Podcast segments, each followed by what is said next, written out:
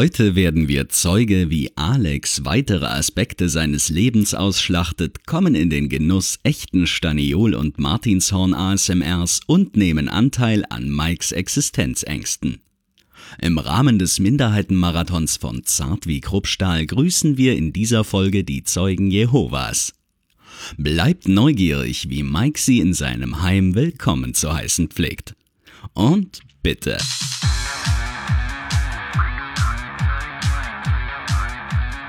Zart wie Kruppstahl. Mit Mike und Alex. Folge Nummer 7. Hallihallo, hallo Alex, wie ist es dir so ergangen? Mensch, Mike, ich freue mich, dich wiederzusehen. Ähm, es, ist immer, es ist immer sehr schwierig, eine Woche ohne dein Gesicht und deine, deine Stimme auszukommen. Aber ähm, ja, ich habe es überstanden und heute habe ich zwar nicht das Philips Asmussen Buch dabei, aber... Hast du was mitgebracht?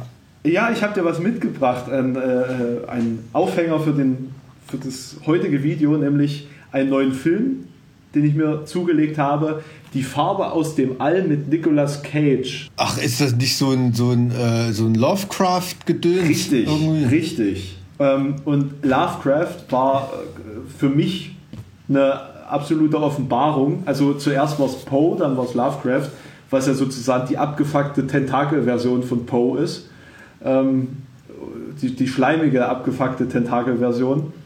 Und ähm, Nicolas Cage ist wiederum die abgefuckte Version von richtigen Schauspielern. Und deswegen finde ich, ist das die perfekte, die, die perfekte Kombination äh, für einen Film. Und ich, äh, ich freue mich sehr, dann, den nachher zu, äh, mir zu Gebüte zu führen. Ja, äh, prinzipiell Aufhänger für heute, weil es ja irgendwie auch um unsere Wege geht und unsere eigenen Entscheidungen im Leben. Ich versuche jetzt irgendwie, ein, ich habe einfach nur die Blu-ray hier liegen gehabt. Ich versuche jetzt irgendwie eine Verbindung herzustellen. Ähm, äh, Lovecraft hat mich auf jeden Fall sehr äh, inspiriert, selber zu schreiben früher. So Kurzgeschichten, kleine Horrorgeschichten, die ich dann tatsächlich auch so ähm, vertont habe, audiomäßig. Also so in der mhm. Zeit, als ich noch nicht selber YouTube Blödsinn gemacht habe, aber irgendwie immer Bock hatte, so kreativ tätig zu sein. Und das waren bei mir halt immer Worte. Ne? Wir hatten ja in der letzten Hast Folge, du die Aufnahmen noch?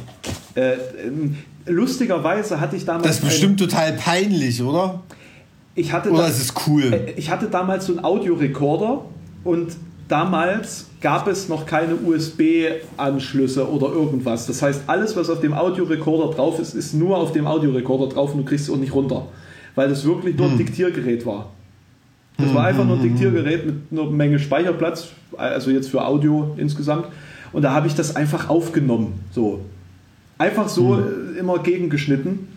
Und das, ich finde das eigentlich ganz herzig. Dafür, dass ich mhm. da irgendwie äh, 13, 14, 15 war, als ich das gemacht habe. Ähm, und dann habe ich angefangen, ähm, irgendwelche Filmausschnitte neu zu synchronisieren.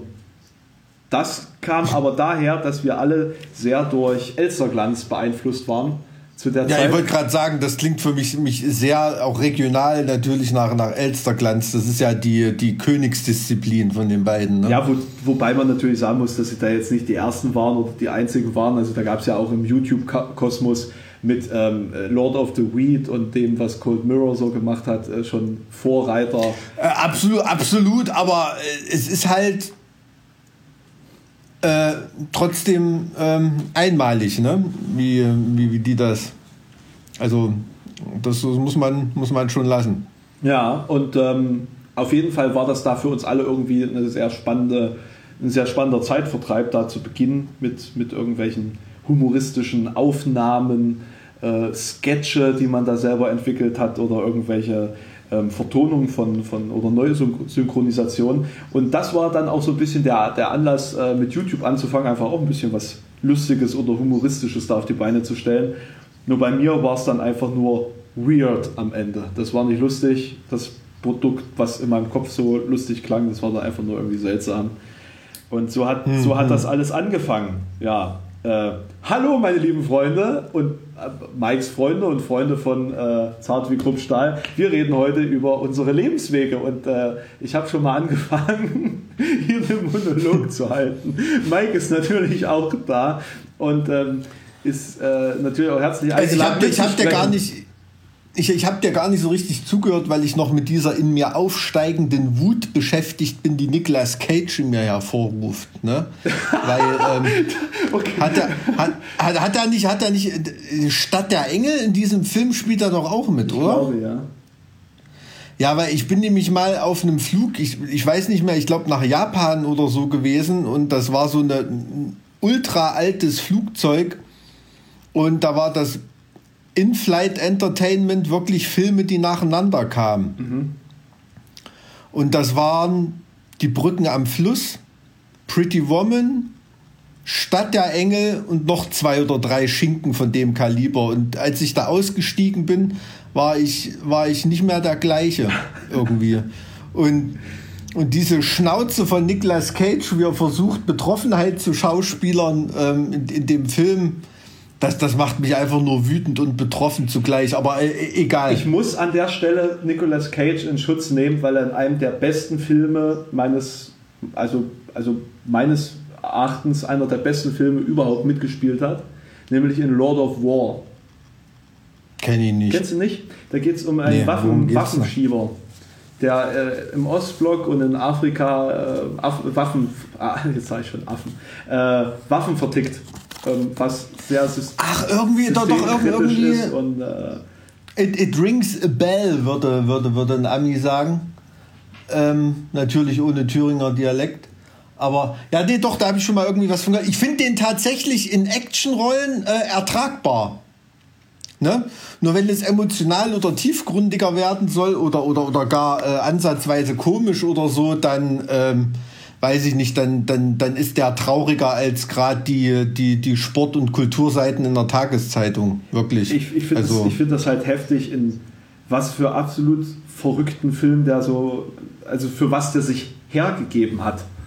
Als hm. doch, doch schon, ich sag mal, A-Promi zwischenzeitlich äh, mhm. dann doch in äh, C-Streifen oder B-Streifen mitzuspielen. Das hat ja aber wohl was damit zu tun, dass er nicht in der Lage ist, sein Geld zusammenzuhalten und da irgendwie ständig produzieren muss, um seine Schulden da äh, wieder abarbeiten zu können. Oder war der nicht sogar ein Spieler oder so?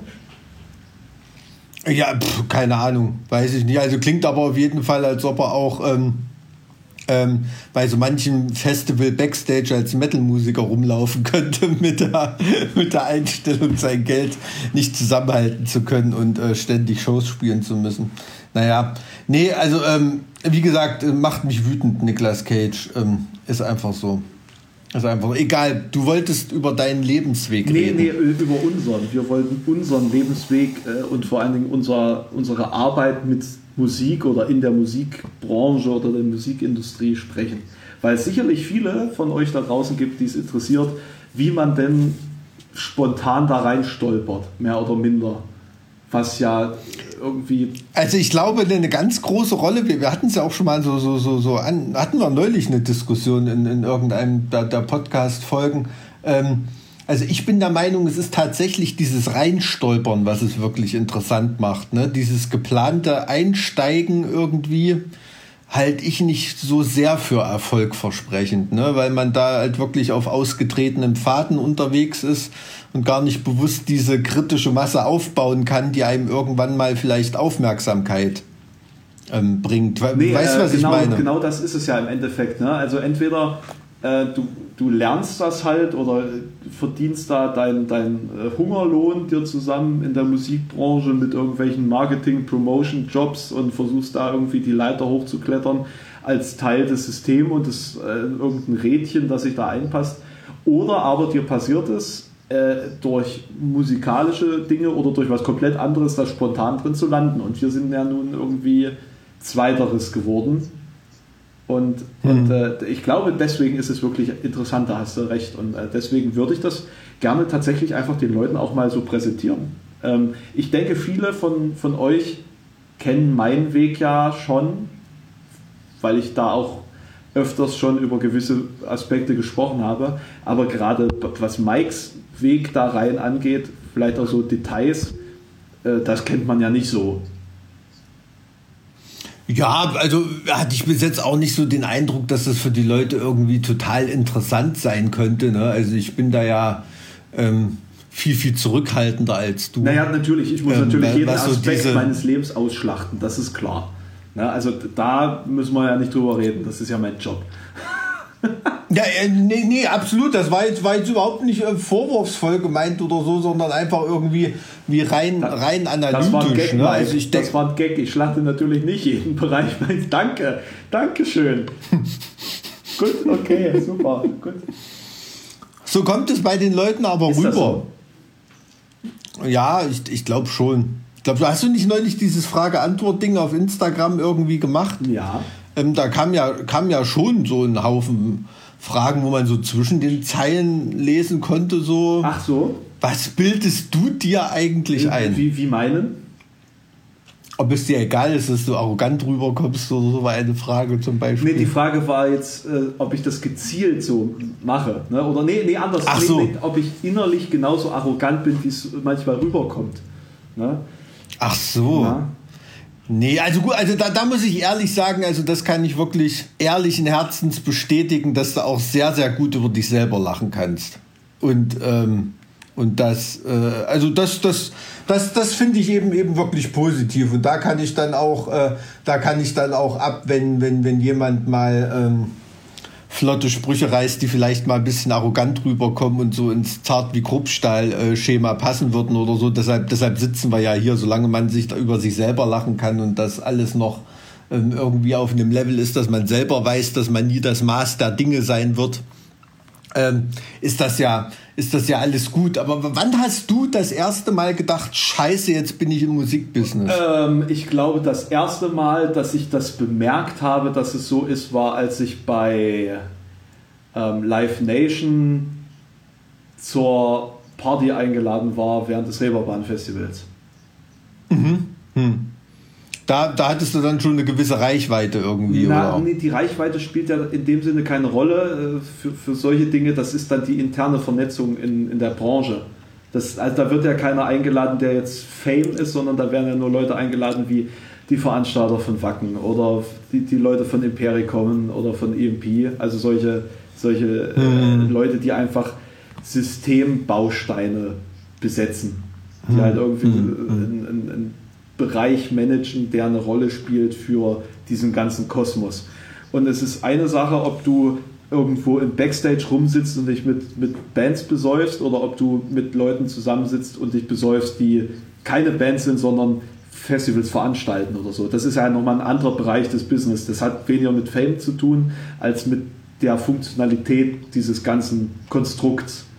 Und, mhm. und ähm, den Anfang hat das alles mit meinem, mit meinem Label gemacht in dem Sinne, weil man ja da nun den Weg vom einfachen Distributor von, von Inhalten hin zu jemandem macht, der ja mit der Szene aktiv äh, äh Geld verdient, beziehungsweise aktiv eine Dienstleistung für den B2B-Bereich anbietet. Ne? Also es ist nicht nur nicht mehr dieses, ich richte mich damit nur an die Fans, sondern ich produziere ja auch äh, Merchandise für Bands ähm, und ähm, dadurch hat sich da halt einfach irgendwie was verändert und, und äh, hat dann natürlich auch, ist natürlich auch weitergegangen, dadurch, dass ich dann selber Veranstalter geworden bin.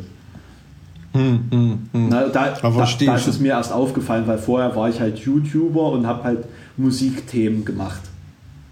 Die nächste Stufe ist dann Vorwurf des Verrats und Ausverkaufs der Ideale des Undergrounds? Nee. Wann ist dir das zum ersten Mal passiert? ähm, ich glaube, das war schon 2014 oder so. Also das, das begleitet mich schon. Ich glaube, ich glaube schon alleine mit euch, äh, damals, 2014 war das, als ich mit dir ein Interview gemacht habe. Ich glaube, das war schon weit über. Beim Partisan ja, ja, das, ja, ja. Also Partisan ist ja schon Verrat des Undergrounds, Heaven Shall Burn sind Verrat des Undergrounds. Äh, ich, ich bin selber Verrat des Underground, seitdem ich mehr als 10.000 Abonnenten habe. Ähm, also, hm. Aber wer, wer, wer, wirft dir das, das vor? Das sind meistens die Fans von davor. Also das sind dann die, okay. die vorher Fans waren äh, und an einem gewissen Punkt ausgestiegen sind, weil ihnen eine Meinung nicht gefallen hat, beispielsweise. Wenn ich irgendwas gegen Burzum sage oder gegen die bösen Onkels.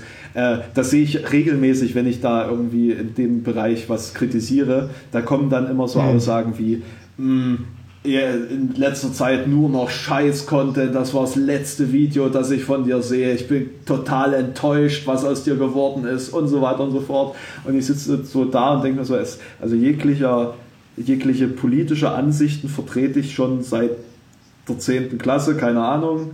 Äh, hm. Meine musikalische Meinung ist eigentlich nur noch offener geworden seitdem und nicht verschlossener. und äh, ich, ich glaube, jeder, der, der äh, wegen solcher äh, Inhalte jetzt äh, sich dann auf den Schlips getreten fühlt, der ähm, wird dann zu einem, zu einem Gegner des Konstrukts.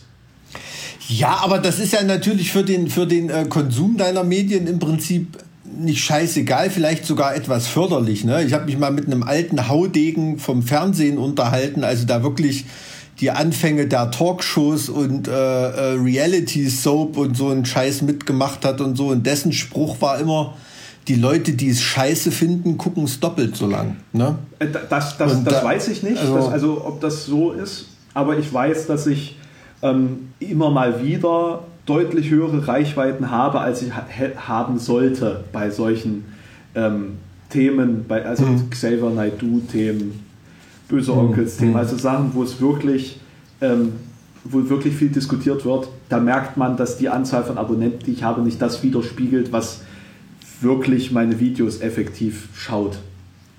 Ja, ja. ja. Sag, sag, mal, dein, dein Vater an der Hobelbank, ne? Ja. Ver versteht er, was ähm, du machst? Also er wird zwangsläufig damit konfrontiert, weil meine Mama äh, die Inhalte... Aber wird er darauf angesprochen manchmal auch von Schon, Leuten? ja, doch. Doch, doch, durchaus. Ja, mein, mein Nachbar ist da auch immer äh, sehr hinterher. Der, ähm, also im Dorf ist das tatsächlich ein Begriff. Als ich letztens bei der Kommunalwahl war, wann war das? Letztes Jahr, vorletztes Jahr. Ähm, da bin ich dann auch mit, äh, mit meinem Künstlerpseudonym begrüßt worden. Also, ja, ja, da, das war etwas unangenehm dann tatsächlich.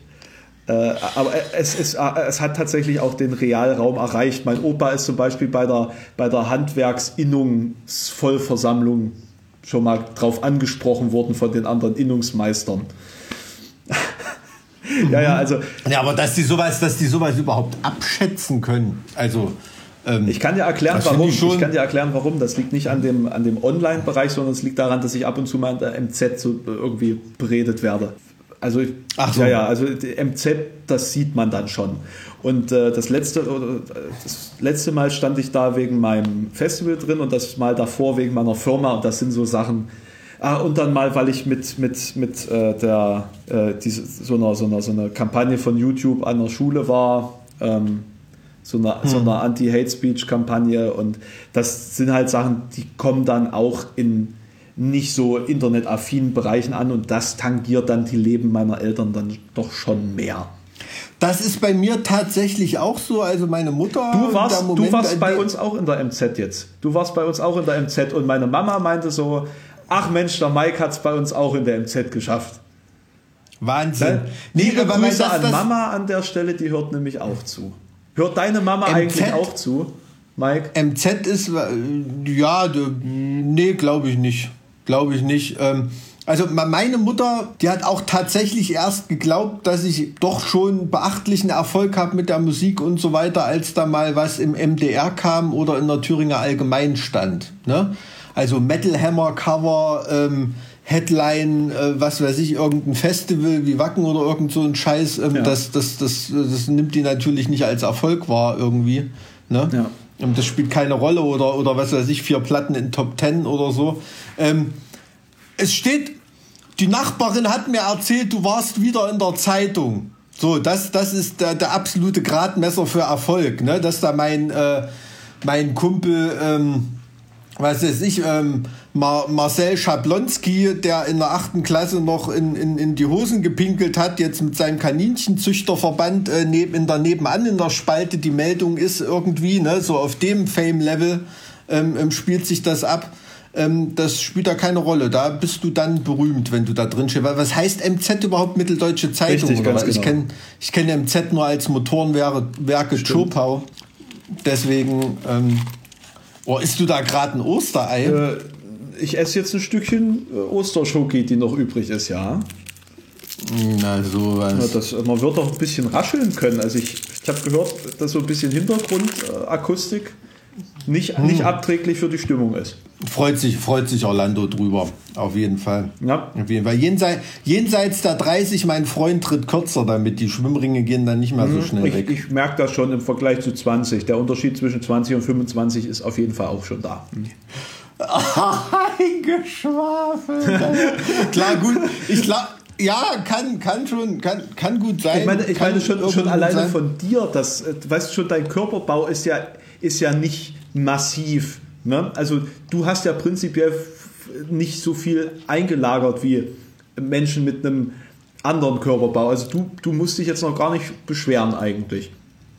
Äh, ja, naja, also ich sag mal, äh, ein Schwamm ist halt kein Regenfass, ne? Das ist schon klar. Aber zum Beispiel unser Bassist Erik, ne? Also auch ein Typ, der echt massiger, massiger Typ ist. Mit meiner Figur würde ich mit den Proportionen von Erik würde ich aussehen wie Jabba der Hat. Ne? ich habe bewusst den Witz jetzt so gesetzt, dass du gerade die Flasche Wasser am Hals hast. danke, danke. Ähm, aber ähm, der war als Kind äh, Schwimmer und so und der hat immer noch ein Kreuz wie ein V und der kann essen, was er will. Er sieht einfach immer aus wie ein Türsteher. Ne? Und beneide ich wahnsinnig darum. Aber es, es ist einfach so. Aber jetzt sind wir schon wieder völlig abgeglitten. So, du warst als mal, Kind ähm, kein Schwimmer. Wie, wie, wie ging. Ich war als Kind kein Schwimmer. Wann, wann ne. war für dich denn der Moment angekommen, wo du gemerkt hast, es könnte mit der Musik so werden, dass ich davon leben kann? Wann war dieser Moment oder die Hoffnung? Also noch nicht, dass, dass es klar war, sondern so die, die Hoffnung, dass, dass man vielleicht tatsächlich einfach nur Künstler sein kann. Also ganz ehrlich, da habe ich, ähm, das, ist, das ist ganz komisch. Also ich habe mich da auch schon mit Musikern drüber unterhalten, die wirklich also Multimillionäre sind. Ne? Und ähm, irgendwie verlässt einen diese Angst nicht, dass man davon nicht mehr leben kann. Also das ist so eine, so eine Existenzangst, ob du im Monat mit der Musik 1000 Euro oder 10.000 Euro verdienst oder so, das lässt dich trotzdem nicht los, dass du, wie ja jetzt die Corona-Krise ganz gut beweist, ne? ob du 1000 oder, oder 100.000 Euro im Monat verdient hast, das sind alle auf Null gebremst gerade. Ne? Und da hast du natürlich ein Problem, wenn du da äh, eine Villa mit vier Ex-Frauen äh, unterhalten musst, ähm, stehst du da vor einem anderen Problem als ein, als ein Gitarrist, der in einer Studenten-WG wohnt und da sein Zimmer für 300 Euro bezahlen muss. Ne?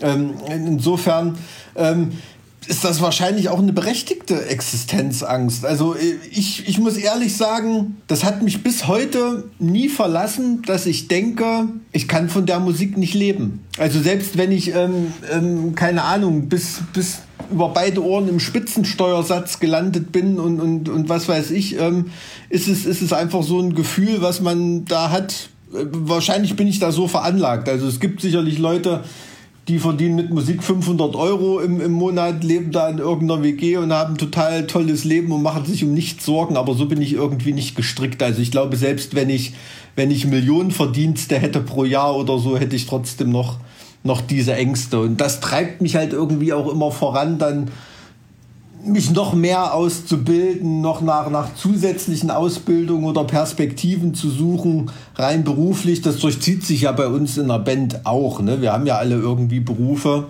obwohl wir von, von der Musik ganz gut leben könnten. Ähm, ich glaube, das ist so ein, ich weiß nicht, vielleicht sind das die, die kleinen Verhältnisse, aus denen wir kommen. Ich weiß es nicht, aber ähm, mich hat diese Angst nie, nie so richtig verlassen. Also muss ich ehrlich sagen, ist deine Mutter nicht durchgedreht, als das so langsam so geschimmert hat? Das wird jetzt doch kein verbeamteter Lehrer, mein Äh, also Sohn? das ist ja permanent Diskussion. Oder, oder willst du ihr das jetzt gerade äh, vielleicht erzählen an dieser Stelle? Wäre ja ein guter Zeitpunkt. Naja, nee, also die Gespräche haben wir schon geführt, ähm, äh, immer wieder, seit Jahren. Äh, es ist natürlich, also ich habe ja mein, mein Studium noch nicht äh, abgeschlossen. Beziehungsweise es fehlt nur noch dann tatsächlich die Prüfung. Für die bräuchte ich zwei Monate intensive Vorbereitungszeit, dass ich mir das alles nochmal an, aneigne und die zwei, also zwei Monate intensiv für irgendwas habe ich nicht mehr. Ne, das, ist, das ist ganz mhm. klar. Und das ist für mich jetzt so ein Punkt. Ich bezahle halt die Lang Langzeitstudiengebühren jetzt einfach und lasse das äh, schleifen, bis ich den mhm. Moment finde, dass ich es abschließen kann. Weiß aber an dem Punkt jetzt schon lange, dass ich das nur noch mache für meine Eltern. Weil ich. Ja, also ich habe ich hab zum Beispiel an der Uni Jena. Ähm glaube ich, acht Semester lang ähm, immer Härtefallantrag in unmittelbarer Prüfungsnähe gestellt, damit ich um die Langzeitstudiengebühr drumherum komme. Und irgendein ganz, ganz gnädiger Härte äh, im, im Studium- und Lehrerbüro hat das immer abgezeichnet. ähm, vielen Dank, äh, vielen Dank an der Stelle dahin nochmal. Ähm, aber ja, ja, ver verstehe ich schon. Also, ähm, ich muss allerdings ehrlich sagen, wenn du mal so ein, zwei Sabbatical-Monate einziehen solltest und die mal die Schnauze voll hast oder so, nutzt die Zeit, bereite dich darauf vor, mach die Scheißprüfung und das fühlt sich danach so mega gut an, das dass dir alles ich. andere scheißegal das, sein das kann. Das glaube ich tatsächlich. Ähm also ging es mir, als ich das erste juristische Staatsexamen dann gemacht habe und dann irgendwann das zweite. Ähm, es fühlt sich einfach komplett anders an. Du gehst auch mit einer ganz anderen Leichtigkeit an deine Aufgaben dran. Ne? Äh, also an deine jetzigen Projekte. Also, also tatsächlich muss ich ganz ehrlich gestehen, natürlich habe ich auch diese Ängste, die du beschrieben hast, aber nicht als Existenzängste. Also ich ähm, habe eher die Angst, dass ich äh, die Entwicklung, die ich in den letzten Jahren äh, so äh, angestrebt habe, beziehungsweise die ganzen Projekte, die ich gestartet habe, dass ich die durch Sachen wie Corona ähm, einfach verliere. Also ich habe nicht Angst davor, dass ich selbst in, ein existenzbedrohendes, in eine existenzbedrohende Situation abstürze, weil, hm. sind wir beide mal ehrlich, unsere, unser Kapital ist nicht das, was wir verdient haben, sondern das, was wir leisten können. Und wir beide mhm. haben uns, glaube ich, schon bewiesen, dass wir das aus dem Nichts schaffen können, etwas. Und dass wir die, die mhm. Fertigkeiten haben, mit jeder Krisensituation auch irgendwie umzugehen. Äh, dementsprechend mache ich mir da überhaupt keine Sorgen äh, und bin eigentlich, was Studium oder nicht äh, Abschluss äh, angeht, bin ich eigentlich auch leicht und frei. Also das be belastet mich tatsächlich nicht. Mein Problem, und das ist wiederum etwas, was mich belastet, ist, ich kann kein Sabbatical machen. Also Sabbatical im Sinne von ein oder zwei Monaten. Eine Woche ist für mich schon geht nicht. Also ich könnte jetzt nicht eine Woche unterwegs sein, ohne irgendwas zu posten, ohne irgendwas zu produzieren. Ähm, und äh, also ich, ich, ich habe die, die geistige Kapazität nicht frei, ähm, geschweige denn die zeitliche Kapazität nicht frei, mich auf etwas so und das kommt noch hinzu, so Sinnloses wie das Wiederkäuen von ähm, universitären Inhalten für, einen, für den Abschluss eines Studiums, das ich erstens nicht brauche und das zweitens nur dadurch funktioniert, dass man in der Situation dann entsprechend reagieren kann und nicht, weil man diese Inhalte, die man jetzt wiederkäuen muss, mal in sich drin hatte für kurze Zeit. Mhm, also, äh, mhm. also apropos, apropos Inhalte wiederkäuen, könntest du dir vorstellen, jetzt gerade Abiturprüfung zu schreiben unter den, unter den Umständen? Ähm, naja, also, ist also, ja noch nicht, noch nicht so lange her, dein Hauptschulabschluss. Ja, ähm, ähm, tatsächlich muss man ja sagen, dass prinzipiell diese Krise auch was sehr Positives hat, was Bildung angeht, nämlich dass man endlich mal ähm, E-Learning ernsthaft betrachtet oder das äh, auf einer mhm. ganz großen Ebene jetzt über E-Learning gesprochen und nachgedacht wird. Ein Thema, ähm, über das ich schon vor Jahren gesprochen habe auf, auf ähm, Tagungen und ähm, bei Seminaren, wo ich tatsächlich auch vorhatte, mich mich mehr damit zu beschäftigen auf beruflicher Ebene. Ich habe auch ähm, sag mal, Vorlesungsaufzeichnungen gemacht für die Uni und solche Dinge. Also das war immer schon so ein Thema für mich. Ähm, mhm. Muss aber sagen, dass ich dass ich jetzt geschäftlich anderweitig eingespannt bin und deswegen nun im, im Bildungssektor gerade nicht so viel Kapazitäten hatte. Ansonsten wäre das jetzt gerade ein sehr gutes, sehr guter Zeitraum, um da entsprechend zu publizieren. Ähm, ich, die Frage wäre, in welcher Form man diese Prüfung jetzt abnehmen könnte, wenn das denn möglich wäre äh, und mit welchem, mit welchem Umfang die dann wären, ne? weil man ja jetzt irgendwie ein paar Monate Stoff nicht durchnehmen konnte. Vor allem die letzten Monate vor den Prüfungen sind ja da wirklich entscheidend in der Vorbereitung. oder eine Wiederholung, sage ich jetzt mal. Ähm, mhm. Also ich weiß nicht, ob man jetzt einen Monat schulfrei wirklich ausgleichen kann. Äh, es gibt ja die, die Überlegung, eine Art Notabitur durchzuführen. Das war ähm, in, in den Jahren 1914 und 1933 wohl so. Da gab es Notabitur.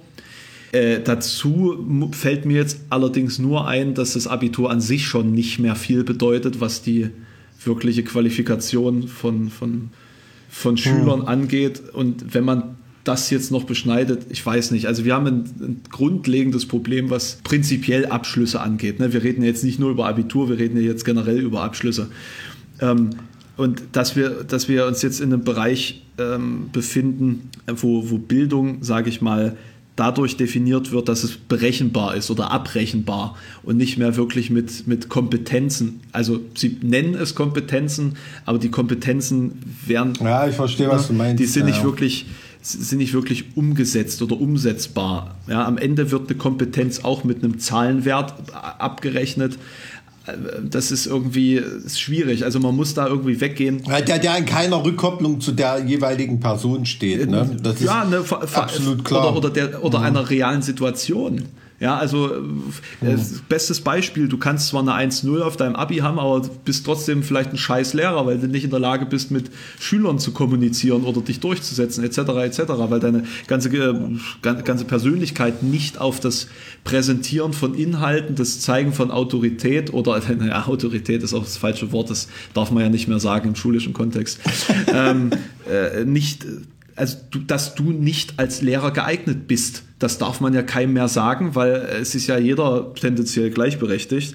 Aber dass man dann am Ende ein richtig beschissener Lehrer ist und Generationen von Schülern vielleicht versaut, äh, das, das kommt dann auch mit sich vielleicht. Und möglicherweise ist das jetzt die Chance, mal äh, drüber nachzudenken, ob dieses ganze Notensystem nicht vielleicht ähm, geändert werden könnte. Das ist natürlich was Utopisches. Aber ich glaube. Also das halte ich auch für völlig utopisch, also ganz, ganz besonders in Deutschland. Ja, ja. Ne? Also ich habe mir ist nur durch, so durch den Kopf gegangen, also alle Umsch äh, Vorschläge, die da gerade so rumschwirren, wie einen Durchschnitt bilden, ohne Abi-Prüfung und sowas. Also da hätte ich bei meinem Abi zum Beispiel total äh, scheiße abgeschnitten. Ne? Also ich hatte in Abi-Prüfungen dann nochmal richtig aufgedreht, ja. weil man da gemerkt hat, okay, jetzt geht's um was. Ähm, ich habe ähm, mich so ein paar äh, Schuljahre lang verzockt, weil ich immer dachte, Geografie zählt als Naturwissenschaft. Deshalb habe ich meinen Biolehrer immer geärgert und musste dann meine Vieren in Bio da einbringen. Irgendwie, das war ein bisschen tragisch, aber ich habe die Eins vom Komma dann trotzdem noch geschafft. Aber wie gesagt, nur durch die Abschlussprüfung. Ne? Ach, habe hab, hab ich äh, etwa ein besseres Abi als du? Oh, du, nee, du hast es ja in Sachsen-Anhalt gemacht. Ja, naja, ist, ist, Thüringen, ist Thüringen nicht schlechter, was die allgemeine äh, Bewertung angeht vom, vom Abi? Ich habe kein, da habe ich keine Ahnung davon. Ja, nee, also nicht. prinzipiell fände ich das jetzt auch schade für die entsprechenden Jahrgänge, wenn man da einfach einen Cut zieht, aber ganz ehrlich, die Note spielt am Ende sowieso keine Rolle. Ähm, also wenn man mal so wirklich, wenn wir gerade so das schon als Überschrift des heutigen Podcasts haben, wenn man so auf einem Lebensweg auf so ein Abi zurückblickt, was man sich damals für eine Waffel drum gemacht ja. hat und wie, wie scheißegal das, außer vielleicht für einen Medizinstudenten zum Einstieg ist. Ähm, ähm, es ist schon, es ist schon absolut, absolut frappierend. Ne? Also ich kenne äh, ich kenne wirklich Leute, ähm, die haben mit Ach und Krach ähm, das Mathe-Abi irgendwie mit einer 4 Minus geschafft und die sind heute, was weiß ich, die haben ein Wirtschaftsstudium hingelegt und da schlackerst du heute die Ohren, was die da vor, vor Jobs abgegriffen ja. haben damit, ne? Also das ist schon, ähm, also wie gesagt, also jeder, der vielleicht verirren sich ja auch Jüngere und nicht nur die alten Frustrierten zu unserem Podcast, ähm, jeder, der da gerade bange vom Abi Bange hat, man sollte es, glaube ich, schon ernst nehmen, aber im Laufe des Lebens sind eigentlich nur die, ähm, die chaotischen Abi-Geschichten irgendwie interessante Anekdoten. Ja. Irgendwie ein 1-0er, ein 1-0er hört niemand Geschichten von der Penne zu. Ne? Ta ist einfach so. Tatsächlich muss man auch sagen, dass die wirklich wichtigen Prüfungen im Leben sich nicht so eindeutig ankündigen und sich nicht als solche Prüfung anfühlen, wenn sie denn da sind sondern man sieht dann erst im Nachhinein, ob man gerade eine Prüfung nicht bestanden hat oder nicht. Ne? Und, und das sind dann die, auf die es meistens ankommt. Hm. Und was ich, auch, hm. was ich auch an der Stelle sagen muss, ähm, dass man sich nicht so viel Stress machen sollte in seinem Leben. Auch was, was zum einen das äh, Entscheiden für einen gewissen Weg angeht, weil man, also vor allen Dingen nach der Schule, ne, äh, weil man ja erst, wenn man rausgeht in die Welt und wenn man seine ersten Erfahrungen macht und ähm, mit neuen Menschen in Kontakt kommt, mit Menschen, die man selbst wählt oder denen man in Bereichen über den Weg läuft, die die eigenen Bereiche sind, sage ich mal, dass man erst äh, im Zuge dieses Kontaktes wirklich entdeckt, wer man ist und was man vielleicht auch möchte. Ja? Und wenn man frisch von der Schule kommt, äh, und gleich Lehrer wird, das ist ja Schwachsinn. Was willst du den Leuten, was willst du den Kindern dann beibringen? Du musst ja irgendwo auch ein bisschen mhm. ähm, ähm Erfahrung und, und ähm, äh, ja, Weit, Weitsicht erlangt haben.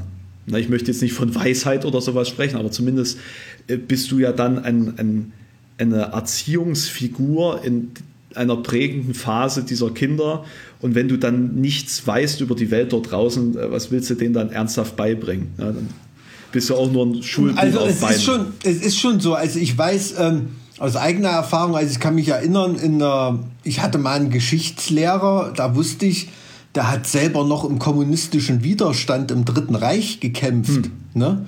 Also so eine Lebensgeschichte, das verleiht einem ja einen, einen, komplett anderen Anstrich, wenn so jemand vor einer Klasse steht und Geschichten erzählt oder Geschichte lehrt, ähm, als jetzt irgendein als jetzt irgendein glattgezogener äh, äh, Döngel da von der, von der Uni ganz frisch, aber natürlich gut, es kann ja jetzt keiner dafür, dass er solche Riesenbrüche im Leben ähm, nicht, mehr, nicht mehr hat irgendwie. Aber so mit dies, das mit diesem Entspanntsein, ähm, das kann ich schon unterschreiben, aber kannst du dir für dich schon vorstellen, dass dann irgendwann aber noch mal viel mehr Verantwortung in dein Leben tritt, in Form von Kindern, von Partnerschaften und so weiter, weil das nimmt dann schon einiges von deiner Entspanntheit hm. wieder weg, glaube ich. Hm. Ähm, also ist jetzt die direkte Frage, die du mich, die du mir jetzt hier offerierst, ob ich ähm, Kinder möchte. äh, mit mir? Nee, nee, nee Mike, Mike. Nee, ich glaube, nee. Ich, ich kenne zwar Leute beim Jugendamt, aber ich glaube, selbst die würden uns niemanden anvertrauen. Ähm, nee, aber ähm, das nur so für dass, dass du das so, so, so auf dem Schirm hast, ne? Weil das klingt jetzt so mit Mitte 20 alles noch so schön locker und flockig irgendwie.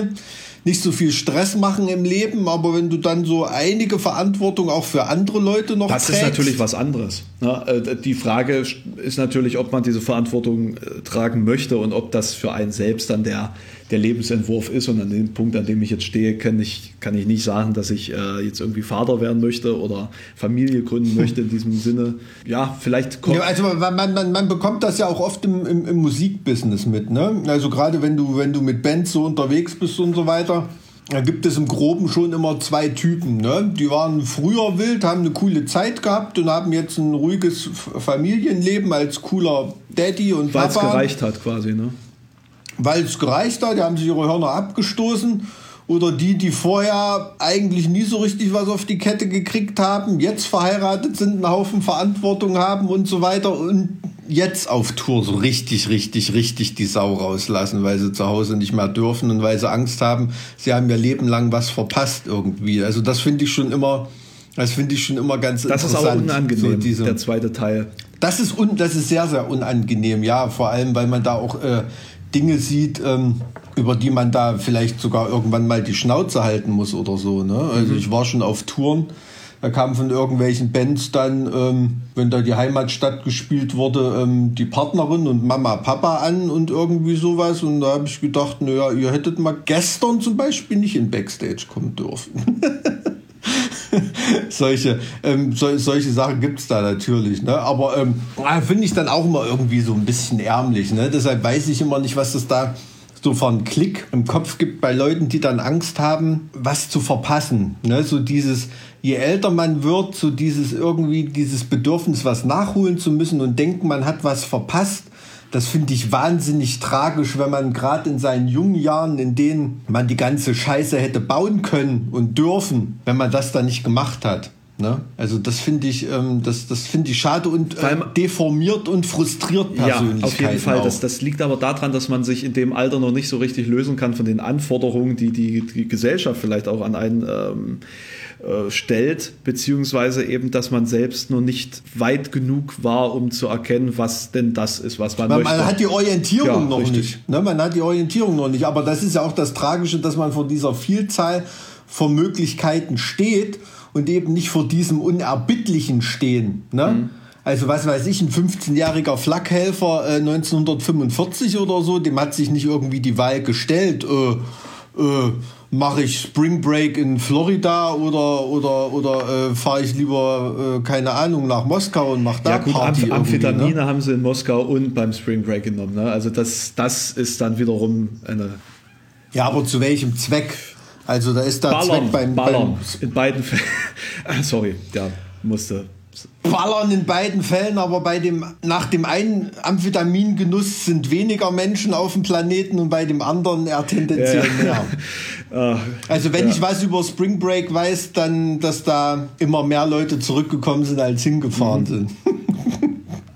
Irgendwie war das schon so. Nee, aber dieser, also dieser Frust merkt man ganz vielen Leuten, also gerade in meinem Alter, ne, wenn du dann so zwischen Ende 30 und Ende 40 so diese ganze. Ja, du meinst jetzt diese Kohorte, ganz klassische Midlife-Crisis. Das ist ja genau. Das ist, das ist fürchterlich. Das ist wirklich fürchterlich. Aber es gibt ähm, jetzt auch eine Quarter-Life-Crisis. Wusstest du das eigentlich? Dass Leute nee. mit, äh, ich sag mal, Mitte 20 auch schon eine Macke kriegen, weil sie nämlich auch schon bemerkt haben, und ich glaube, das ist auch zurückzuführen auf unsere digitale Gesellschaft, dass sie jetzt schon was verpasst haben. Ja, weil man ja immer sein Leben mit dem vergleicht, was man da auf mhm. Instagram mhm. und so weiter und so fort sieht mhm. und an sich schon jetzt äh, merkt, wie sehr man von manchen von diesen Stars, Sternchen und denen, die ihr Leben ganz besonders gut faken können nach außen, wie sehr man von dem äh, entfernt ist. Ne? Wenn man beispielsweise seine Ausbildung gemacht hat, mit, mit 16 da äh, quasi äh, Ausbildung äh, angefangen hat, damit 18, ähm, 19 fertig geworden ist, äh, meinetwegen schon äh, ja, Kind äh, hat, ne, mit 25 ist das ja jetzt nicht unrealistisch, dass man da schon sehr, mhm. sehr fest im Sattel sitzt und dann sieht, wie irgendwelche 20-jährigen YouTuber irgendwelche Villen auf Madeira bauen lassen und äh, irgendwie ein Jet-Set-Lifestyle haben, weil sie mal äh, ein bisschen mehr äh, Videos gedreht haben übers Modern Warfare zocken was natürlich mhm. beide gleichzeitig gemacht haben, aber die einen haben es halt vermarktet und ausgeschlachtet und die anderen äh, eben nicht. Und äh, dass da vielleicht der, dass der Gedanke ist, dass da irgendwas scheiße gelaufen ist oder unfair gelaufen ist, ist, glaube ich, nachvollziehbar. Auch wenn das dadurch natürlich überformt wird, dass da so viel Fake da draußen existiert und so viele aufgebauschte Zahlen, die keinen wirklich realen Wert darstellen. Ne? Also nur weil ich 200. Ja, aber das, aber das, das sowas, sowas verfängt doch nur, wenn um denjenigen herum eine Leere existiert, die von der Umwelt nicht aufgefangen aber, aber mal werden ganz, kann. Aber mal ganz ehrlich, wie, wie viele Leute sind denn leer in ihrem Alltagstreiben? Ja, ja. ne? Also ich meine, ich glaube, wir beide haben für uns irgendwie eine Mission gefunden oder einen, einen Wirkungsbereich gefunden, in dem wir uns einfach kreativ ausüben können. Äh, du im, im wahrsten Sinne des Wortes kreativ äh, im Songwriting und ich halt kreativ in, in einem nicht ganz so krassen Bereich, jetzt sagen wir mal, äh, wie, wie, wie Musik, sondern einfach das Konzipieren von Videos oder das Schreiben von irgendwelchen Texten. Ähm, aber es ist ja auch irgendwie ein Ausleben von einer kreativen Energie. Und wenn, wenn du eben nicht das zu deinem Lebensinhalt gemacht hast, sondern eben einen klassischen Broterwerbsjob, der dich jetzt nicht ausfüllt, errungen hast, sage ich mal, dann glaube ich schon, dass, dass es leer wird im Leben. Ver, ver, äh, versteht das deine Mutter genauso? Ich, und dein ich Vater? Bezweifle es. Also die, die hätten doch doch lieber eher so den verbeamteten Lehrer und dann kannst du immer noch machen, was du willst. Mach doch deine Videos naja, abends. Klar. Also es spricht ja auch nichts dagegen, dass ich diesen Lehrerabschluss mache. Ne? Und wer weiß, wie es in ein paar Jahren aussieht. Ich finde es halt faszinierend, dass trotz dieser, also diese Krise findet statt. Äh, die Firmen, die ich mir neben diesem YouTube-Ding aufgebaut habe, können jetzt de facto drei Viertel von dem, was sich in der Zeit äh, an, an Umsätzen generieren wird, nicht generieren, weil eben die Eventbranche nicht existiert momentan. Und mom ja. momentan lebe ich halt wieder von YouTube komplett. Und, und mhm. da stellt sich heraus, YouTube ist viel krisensicherer als die meisten Jobs da draußen. Also mhm. absurderweise in dieser Situation jetzt. Ja, und in dieser Situation jetzt hätten wir jetzt eine Krise in dem Sinne, dass die äh, Sonnenaktivität abnormal äh, gesteigert ist und ähm, deshalb das Leben auf der Erde irgendwie bedroht ist und äh, das irgendwie und der Funkverkehr gestört oder irgendwas, irgendwelche Satelliten oder so, dann ist YouTube natürlich gerade das Erste, was da äh, Ja, aber da geht, geht alles baden, ja? glaube ich. Ja, natürlich, klar. Das ist dann schon eher so Nicolas Cage. Ich wollte gerade sagen, das erinnert Style. mich sehr an Nicolas Cage. Obwohl der zum Glück bei Armageddon nicht dabei war. Aber der war. hat auch, der hat auch solche Sachen gedreht. Mhm. Oder Last, Last Man on Earth oder so, oder, oder wie, wie der hieß, wo, wo er, oder Left Behind heißt er, glaube ich, wo Gott alle gottesfürchtigen Christen zu sich geholt hat und die Erde der Apokalypse überlässt und alle zurückgelassen wurden, die nicht gottesfürchtig waren. Ja, ein toller Film mit Nicolas Ach so. Cage. Also so Zeugen Jehovas mäßig klingt Weiß das. ich nicht, ich habe mich nie mit welchen unterhalten, hat noch nie jemand bei mir geklingelt tatsächlich. Ähm, äh, Mache ich tat wirklich gern. Bei mir gibt es dann immer ähm, äh, Bibelquiz mit Mike. wenn, sie, wenn sie drei Fragen richtig beantworten, dürfen sie reinkommen. Aber die dritte Frage ist dann meistens sowas, was sich nicht mit ihrem Glauben verträgt. Das müssen sie dann immer falsch beantworten. Wie irgendwas zur Dreifaltigkeit oder irgendwie sowas. Ne? Oder ähm, zu irgendeinem ähm, Bibeltext, äh, der, der bei denen nicht existiert oder sowas. Ähm, da habe ich wirklich viel mitgenommen aus dem, aus dem Konformantenunterricht damals. Also da waren meine Eltern auch froh, dass ich das abgeschlossen der, den habe. Konformantenunter das war deinen Eltern wichtig? Da, ja, also mein Vater war scheißegal. Mein Vater, da war bis zum Schluss, da ist er leider ähm, vor einigen Jahren gestorben, ähm, da war bis zum Schluss ähm, ja, Sozialist, will ich es mal nennen, war jetzt kein Kommunist, aber das war schon ein richtig krasser Linker. Ne? Und da, also äh, als mein Vater gestorben ist, ähm, ich hatte keine Ahnung, dass der überhaupt weiß, dass ich in einer relativ bekannten Metalband spiele. Okay. Ne? Ich habe immer so mit dem geredet, ja, äh, da wusste halt, dass ich Jura studiere und dass es auch mal ein bisschen länger dauert irgendwie, weil ich mal so Musik mache äh, ne? und dass ich halt in Jura promoviere und irgendwas. Das hat ihm auch total gut gefallen. Ne? Ähm, aber so diese musikalische Karriere. Ähm, und als ich dann so seine Sachen, seine Papiere sortiert habe, als er dann ähm, tot war, ähm, ja, so von einem Tag auf den anderen umgefallen wegen Herzen. Ähm, ähm, Finde ich einen riesen Stapel. Alle Hefte, alle Titelstories, Rockhard, Metal Hammer, Gitarre, was weiß ich, das hat er alles gelesen. Wirklich? Und dann sitzt, dann sitzt du auf der Couch und liest deine eigenen Interviews, um rauszukriegen, was dein Vater über dich gewusst hat. Also das war schon ein Moment. Pff, da habe ich gedacht, krass. Also ich habe immer ein gutes Verhältnis mit dem gehabt, habe immer über alles geredet, aber so diese Sache, das wollte ich ihm irgendwie nicht zumuten. Okay, also dass der, du, du dass, dass, dass, der denkt, ich bin da, ich bin da so Mötley Crew mäßig irgendwie in der Musikbranche unterwegs oder so. so du der hat das schon so mitbekommen, klar. Aber ähm, dass er das so verfolgt und da so detailreich drüber informiert ist, das, das war absoluter, absoluter positiver Schockmoment. Erstaunlich, du hast hm. das Thema sozusagen vor deinen Eltern so ein bisschen zurückgehalten. Hm, hm, schon. Also ich, bin, ich weiß auch nicht warum. Keine Ahnung, vielleicht habe ich da irgendeinen Psychoknick oder so, aber jetzt so als Beispiel, ich, äh, vor, einer pra vor einer praktischen Fahrprüfung beim, äh, in einer Fahrschule oder so, würde ich meinen Eltern nie im Leben sagen, dass ich heute die Prüfung habe. Weil ich komme dann an und zeige denen den Führerschein, aber also ich weiß nicht warum. Weil du so vielleicht nicht enttäuschen willst, also dass du dann schon Erwartungen Kann sein, kann, kann, kann gut sein. Nie groß Gedanken drüber gemacht, das ist einfach ein Faktum für, für mich, dass es so dass es irgendwie so ist. Ne? Also das war von der Seepferdchen-Schwimmstufe bis zum Doktortitel war das so. Äh, ich, das kann ich aber sehr gut nachvollziehen. Das mag vielleicht auch irgendwie so ein bisschen abergläubisch sein, dass man vielleicht auch irgendwie davon ausgeht, dass ja, es... Ne? so fühlt sich an. Es fühlt sich fast ein bisschen wie ein Aberglaube aber an. Aber ich ja. verstehe das ja gut. Ich verstehe das ja gut. Ja. Hm. Machst, machst du, hast du Erfolgsdruck? Also dass du dass du mhm. wirklich ähm, vielleicht nicht im Nachhinein dich ärgerst, dass etwas nicht funktioniert hat, aber im, im, auf dem Weg dahin dann nervös bist, ob es funktioniert und dass es funktioniert? Ja, total. Also ich bin auch ein, ein großer Zweckpessimist. So. Also mhm. ich schätze Sachen bewusst negativer ein, als sie wahrscheinlich irgendwie rauskommen, aber, aber so bin ich. Also ich bin nicht, nicht jemand, der irgendwie positiv ähm, äh, manisch voranstürmt und, und da, da jeden irgendwie mitreißt oder so, sondern ich bin da immer eher so der ja, Advocatus Diaboli und ähm, ähm, bin so ein bisschen äh, eher so die, die, der, der negative Part, der da äh, Bedenken äußert, ne? ohne irgendwie destruktiv zu sein oder so, aber ich bin schon eher eher zurückgenommen. Also das ist auch oft bei der Band so bei uns, wenn die anderen sagen, ey, lass machen, das wird geil und das wird schon richtig cool, da denke ich mir immer, pff, ja, äh, Beispiel, ich bin bis heute, ist für mich eine Horrorversion. Wir haben Autogrammstunde, du kommst hin, setzt dich eine Stunde dahin und kein Schwein ist da. Das ist für mich so ein, das ist für mich so ein Ding, deshalb würde ich am liebsten überhaupt keine Autogrammstunde irgendwie machen. Ne? Dabei ist es total cool, mal mit den Leuten zu reden und dem,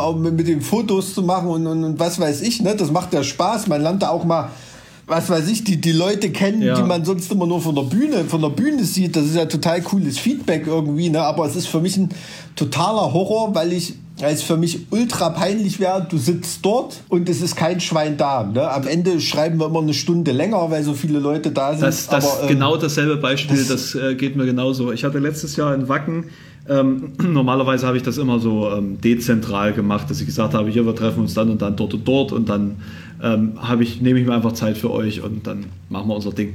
Ja. Und letztes Jahr hatte ich das mit Wacken da so ausgeklügelt, äh, ausgeklüngelt, dass ich dann tatsächlich so eine offiziell, offizielle Autogrammstunde da hatte, direkt vor äh, Demons and Wizards tatsächlich. Das war ganz, ganz, hm. ganz geil eigentlich. Um, ähm, und dann dachte ich auch so, okay, das ist da irgendwo in der Ecke, da geht ja, wer geht denn da hin? Also ich war da noch nicht einmal um, also ich hätte ich, vorher wusste ich gar nicht, wo der Stand eigentlich ist, weil es mich ja. erstens nicht interessiert und zweitens ähm, wirklich am, am letzten, hintersten Ende dieses Geländes ist. Und dann dachte ich so, okay, wer verirrt sich jetzt hier hin? Und tatsächlich waren dann auch mehr da, als in der Zeit überhaupt durch konnten und ähm, standen dann de facto irgendwie noch, also da, da wirst du ja dann rausgekehrt, stand dann irgendwie noch für 20 Minuten, 30 Minuten länger da. Und, ähm, auch, auch Leute, die dir aufs Maul hauen wollten oder waren es wirklich richtig Nee, also in Wacken sind das schon richtig Fans. Nee, tatsächlich ähm, hatte ich hatte ich erst zweimal in den letzten acht Jahren, dass mir jemand live mal die Meinung gesagt hat.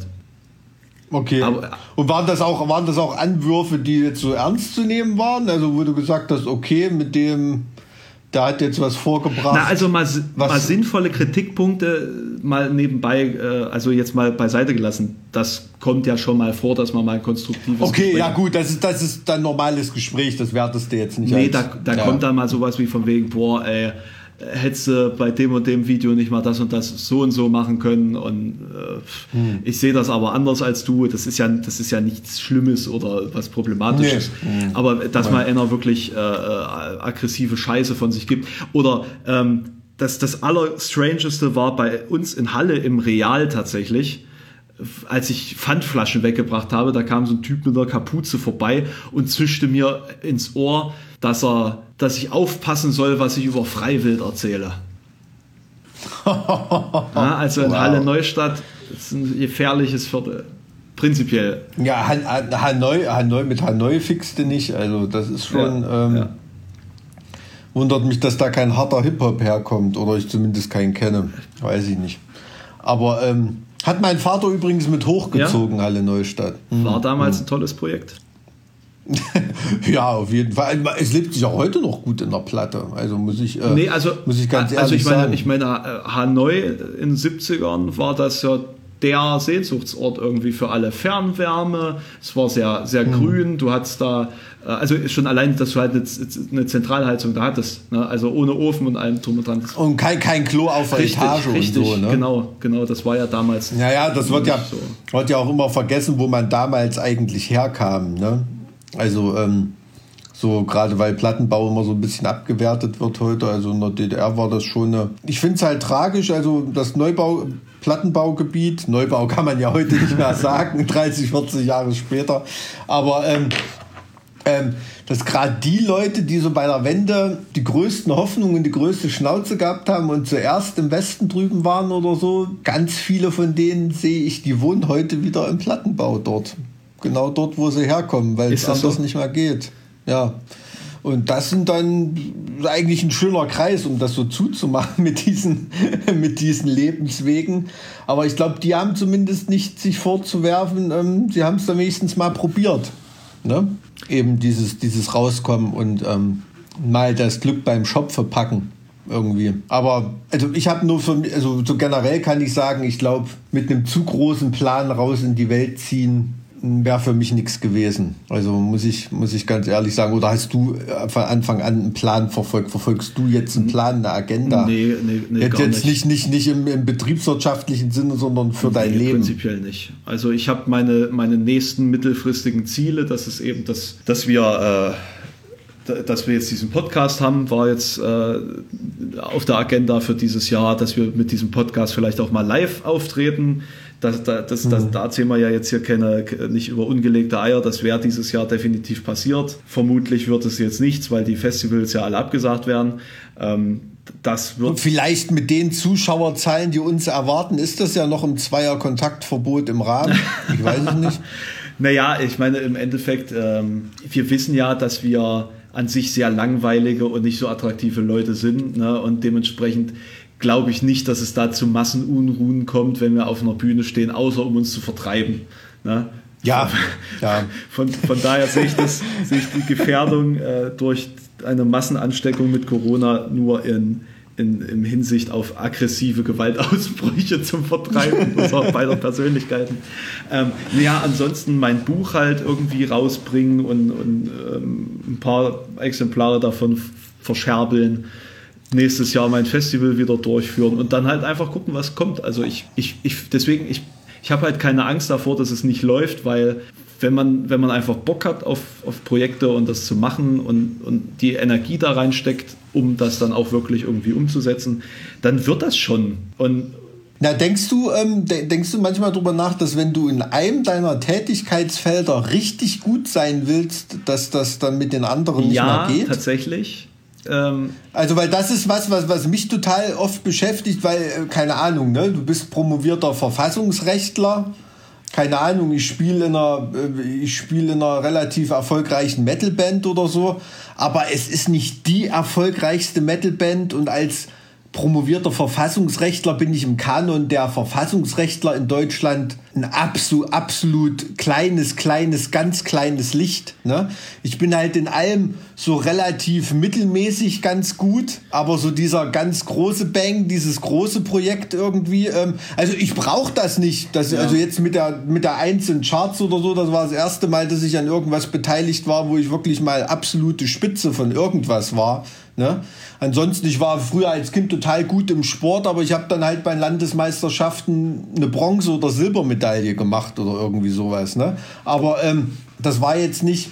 Ähm, denkst du da nicht oft drüber nach, dass da irgendwie eins deiner Projekte, wenn du das richtig machen würdest, ähm, dass es dann noch mal ganz anders knallen also, würde? Was das Festival angeht, denke ich schon, dass ich die Energie reinstecke, die geht beispielsweise, mhm. weil das ist glücklicherweise was Saisonales.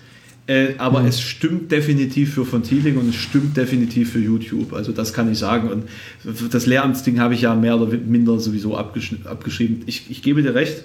Ähm, auf der anderen Seite ist es eben, was scheinbar dir und mir äh, gleich, gleichermaßen äh, immanent ist, dass wir gerne unsere Einsätze streuen in verschiedene Bereiche. Also mir geht das halt so. Das, das find, ich finde das gerade Wahnsinn, ich finde das total interessant. Ne? Also ähm, mir macht es zum Beispiel Spaß, nebenbei noch sammlungsbezogene Wissens- und Kulturgeschichte zu studieren, obwohl ich ähm, da in, in so einem Fach mit dem Aufwand, den ich betreibe, nie so gut werden kann, dass ich da mal Professor bin oder irgendwie sowas. Ne? Ähm, das geht dann, das geht dann nee, eben mir nicht. Ist, mir ne? ist so klar, dass ich mit dem, mit dem Buch, das ich da jetzt schreibe, dass ich jetzt, selbst wenn das irgendwie Erfolg haben sollte, ne, werde ich mhm. niemals ein krasser Bestseller-Autor, weil ich ja nicht permanent schreiben kann oder permanent meinen mhm. Stil verbessern kann oder permanent äh, kreativ äh, sinnieren könnte, beispielsweise. Ja? Oder ja. Äh, dass ich dass ich nicht der krasseste Speaker auf diesem Planeten werden kann, weil ich äh, gar nicht die Zeit habe, da Türklingen zu putzen, um Leute kennenzulernen, die mich auf irgendwelche Seminare einladen und so weiter und so fort. Das sind dann halt so Sachen, die sich nebenbei ergeben. Und ähm, ich, ich sehe das ähnlich, dass wir uns da, glaube ich, beide die absolute Spitze verbauen in vielerlei mhm. Hinsicht. Ich meine, in Deutschland, äh, was YouTube angeht, ich, ich bin im deutschsprachigen Metal-Kosmos einfach ganz oben gelandet, aber ich hätte auch im deutschsprachigen YouTube-Kosmos ganz oben sein können, wenn ich es gewollt hätte. Vermutlich, weil gewusst wie, ne? aber nicht gewollt mhm. wie. Und dementsprechend an dem Punkt dann gesagt, so, dann ist hier einfach. Das klingt, so, das klingt so ein bisschen wie so der Opa, der von der Bundesliga erzählt, wenn das Knie nicht gewesen wäre nee, damals. Es ist, also es ist jetzt nicht so, dass ich. nee, es ist ja nicht so, dass es nicht für meine Zwecke gereicht hätte. Hm. Ähm, hm. Kontakte hatte ich, die, die Leute hatte ich, die, die Möglichkeiten hätten bestanden, aber ich, ich hasse diesen Lifestyle, diesen YouTube-Lifestyle. Ja, ich, ich, ich, verstehe, was du meinst. Also ich bewundere das, das einerseits, ne, also ich sehe das ja auch bei befreundeten Musikern. Also ähm, ich bewundere das, dass Leute, die wirklich musikalisch so gut sind, die sitzen aber auch wirklich acht Stunden am Tag auf ihrem Hocker und spielen ja. Gitarre. Ne? Also das, das, könnte ich nie im Leben. Das wäre wär mir viel zu langweilig. Also würde mir nicht genug Spaß machen. Also einerseits beneide ich jemanden, dass er so fanatisch eine Sache in seinem Leben hat, in der wirklich der, der, der allerbeste ist, er oder sie. Ne? Aber ähm, andererseits wäre es bei mir, ich bin da irgendwie so ein ja, also das sind viel, viel zu viele, viel zu viele Interessen und da operiere ich lieber in einigen Sachen im, im guten Mittelmaß, als in einem absolut an der Spitze zu sein, finde ich. Irgendwie. Ich, ich finde das einfach faszinierender, also interessanter. Ich möchte mich einfach auch in verschiedenen Bereichen ausprobieren. Ich möchte einfach mal ein Buch schreiben, auch wenn ich die Zeit eigentlich gar nicht hätte, theoretisch, und nutzen könnte für hm. 10.000 Instagram-Kampagnen oder so ein Blödsinn. Äh, ich weiß, wüsste ja auch, wie man Instagram-Bilder so schießt, dass sie funktionieren. Dazu bräuchte ich einfach nur einen Fotografen, den ich für ein Wochenende einstelle. Dann macht man da 100 Bilder, die dann in den nächsten Tagen äh, für die richtige Zeit geuploadet werden mit den richtigen Hashtags. Dann benutzt du sozusagen eine gewisse Content-Strategie, mit der du dann auch, äh, dann investierst du deine Zeit halt, um mit allen zu interagieren, etc. etc. Also mhm. wie das funktioniert, ist ja schon klar. Die Zeit dafür aufzubringen, ist es allerdings nicht. Äh, es äh, ist eben nicht äh, möglich und man muss sich entweder entscheiden, all in in eine Sache zu gehen oder eben ähm, effektiv zu streuen. Und mhm. bei mir ist einfach seit 2000 und ich sag mal 16 der Moment gekommen, wo ich effektiv streuen muss. Seitdem ich von Teeling habe, habe ich gar nicht die Zeit, YouTube noch ernst zu nehmen. Und letztes Jahr war es so, dass YouTube für mich nur ferner liefen waren, weil ich so in, in, involviert war in diese ganze Festivalgeschichte, in diese ganze ähm, ähm, von Healing-Geschichte und in all das, was ich drumherum gemacht habe, dass ich natürlich an, im letzten Jahr für mich auch entschieden habe, YouTube irgendwann zu beenden, weil hm. ich, hm. ich den Antrieb verloren habe, den ich gebraucht hätte, um weiterhin auf der Welle mitzuschwimmen. Also ich sehe da irgendwo so dieses Muster, also das kann ich ganz gut nachvollziehen, dass immer, sobald du weißt, wie es läuft, ist es gar nicht mehr so nee. interessant. Mit dem, also ich könnte mir auch vorstellen, dass du mit dem Wissen, wie es so in der, in der, in der Booking- und Veranstalterwelt abläuft, würdest, wärst du vielleicht in drei Jahren gar nicht mehr so naiv und würdest, an, würdest ein Festival gründen. Ne? Weißt du, was ich meine? Ja. Also das ist immer so diese, diese mit dieser Naivität irgendwas anzufangen, das ist ein, das ist ein wahnsinnig hohes Gut, ähm, das einem diesen einen Weg offen hält, dass man da wirklich Erfolg haben kann. Ne? Und, und, das ist meistens ein ganz, ein ganz unbewusster Weg, den man da lang und, poltert. Und, weil da kein das Wegweiser ist. Richtig. Ist. Und das ist eigentlich auch das, das Spannende und äh, einfach, für mich war mein, mein Credo war immer einfach machen in dem Sinne. Und mhm. ähm, so, so habe ich das bis jetzt auch immer verfolgt. Und äh, ich sag mal, nie im Leben wäre ich, also jetzt mal prinzipiell gesagt, einfach die Idee zu haben, ich laber jetzt einfach mal ein paar große Verlage in Deutschland an, ob die nicht Bock hätten, mein Buch zu veröffentlichen. Da kommt ja kein mhm. normaler Mensch einfach so drauf, ohne dass er wahnsinnig oder komplett naiv ist. Ja, mhm. Ja und jetzt liegt das jedenfalls bei, bei einem Verlag äh, auf einem sehr hohen Tisch. Äh, ich habe da auch schon Feedback gekriegt und Empfehlungen be bekommen. Und ähm, die mhm. Wahrscheinlichkeit, dass es da verlegt wird, ist recht hoch, aber es liegt natürlich auch auf anderen Tischen. Und äh, mhm. selbst wenn das da nicht funktioniert, dann mache ich es halt im Selbstverlag, mir ist das egal. Ich hau das irgendwie raus und fertig. Und, und alleine schon mhm. zu denken, dass man ein Buch raushauen kann, einfach mal so nebenbei, ist ja auch naiv. Dafür, dafür hassen dich 10.000 Leute, die das als einziges Lebensziel haben. Meinst du? Ne? Und das ist das, das ist, das ist ganz oft so, dass dann dieser, also das, das hat man ja auch in, der Musikbranche ganz oft, ne? Also ähm, je, je, je egaler dir Erfolg ist und je mehr Erfolg du hast, umso neidischer und missgünstiger sind Leute ringsrum, die das als einziges Lebensziel haben und die ewig hart dafür arbeiten, mal ein Buch oder mal eine Platte rauszubringen oder mal auf diesem oder jenem Festival zu spielen. Und du dem das gar nichts so, so richtig bedeutet, ne, der das halt so mitnimmt, der das halt mal probiert hat oder irgendwie fliegt das zu. Das ist halt so dieses Homer Simpson-Prinzip. Ne? Das Homer Simpson-Prinzip. Ähm, Guter Buchtitel. Ja, da gibt, gibt, es, gibt, es genug, gibt es genug philosophische äh, Abhandlungen darüber. Ne? Ja. Nee, aber, aber, aber, aber äh, weiß ich sicherlich. Ne? Also, dass Homer Simpson als größter Philosoph unserer Zeit betrachtet wird, ähm, ist ja kein Geheimnis von vielen. Ne? Also da kannst du, kannst du Habermas oder so. Äh, äh, Muss am Vor Vornamen liegen. naja, auf jeden Fall. Ja, na gut, du, äh, ich, muss, ähm, ich muss auf die Jagd gehen, Abendbrot machen. Ich habe ja im Gegensatz zu dir Verantwortung. Ja, dass ich der Verantwortungslose von uns beiden bin, das ist, glaube ich, mittlerweile schon äh, mehr als bekannt äh, unter unseren werten Zuhörern und Zuhörerinnen.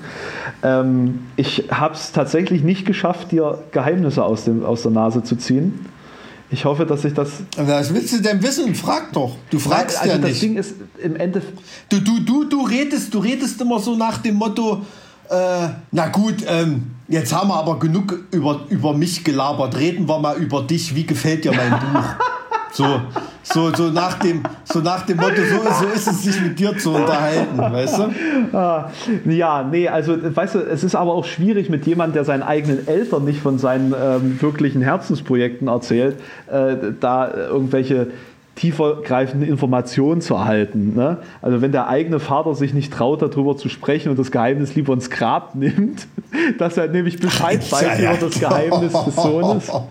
Ähm, Nee, also ich wollte einfach nur mal äh, von dir deine die Geschichte des, des aufbrandenden Erfolgs hören. Also wie du als junger Musiker und Student plötzlich bemerkt hast, dass es eine Profession wurde, dass du mehr und mehr gefragt warst mit deiner Band und dass da auch mehr und mehr äh, sag mal, das Interesse von außen auf dich zukam, wie sich das angefühlt hat, wie deine wie deine Wünsche, Hoffnungen und Vorstellungen gewachsen sind über die Zeit und mit welchen Ängsten, außerdem, dass du vielleicht irgendwann nicht mehr genug Geld damit verdienst, du zu kämpfen hattest, welche deine sozialen äh, und, und äh, persönlichen Widersprüche waren, gegen den, äh, mit denen du da äh, hadert, gehadert hast welche Konfliktsituationen entstanden sind zwischen neuen und mhm. alten Freunden, die sich da vielleicht ergeben haben und so weiter. Das, das, weißt du, das alles wäre möglich gewesen. Da hast du doch die Agenda für den nächsten Podcast schon treffend Das ist ja unfassbar. Wir schleppen das Thema einfach vom Podcast zum Podcast. ich fühle mich, als ob wir in so einer blöden 90er Jahre Anime-Serie wären, wo äh, irgendwie die, hm. der Plot 10 Minuten und Intro und Outro 20 Minuten waren, inklusive Rückblick. Die einzige Anime-Serie, die ich kenne, ist Biene Und mit Maya. diesen Worten verabschieden wir uns von, von euch heute. Alles klar. Bis tschüss. Dann, tschüss.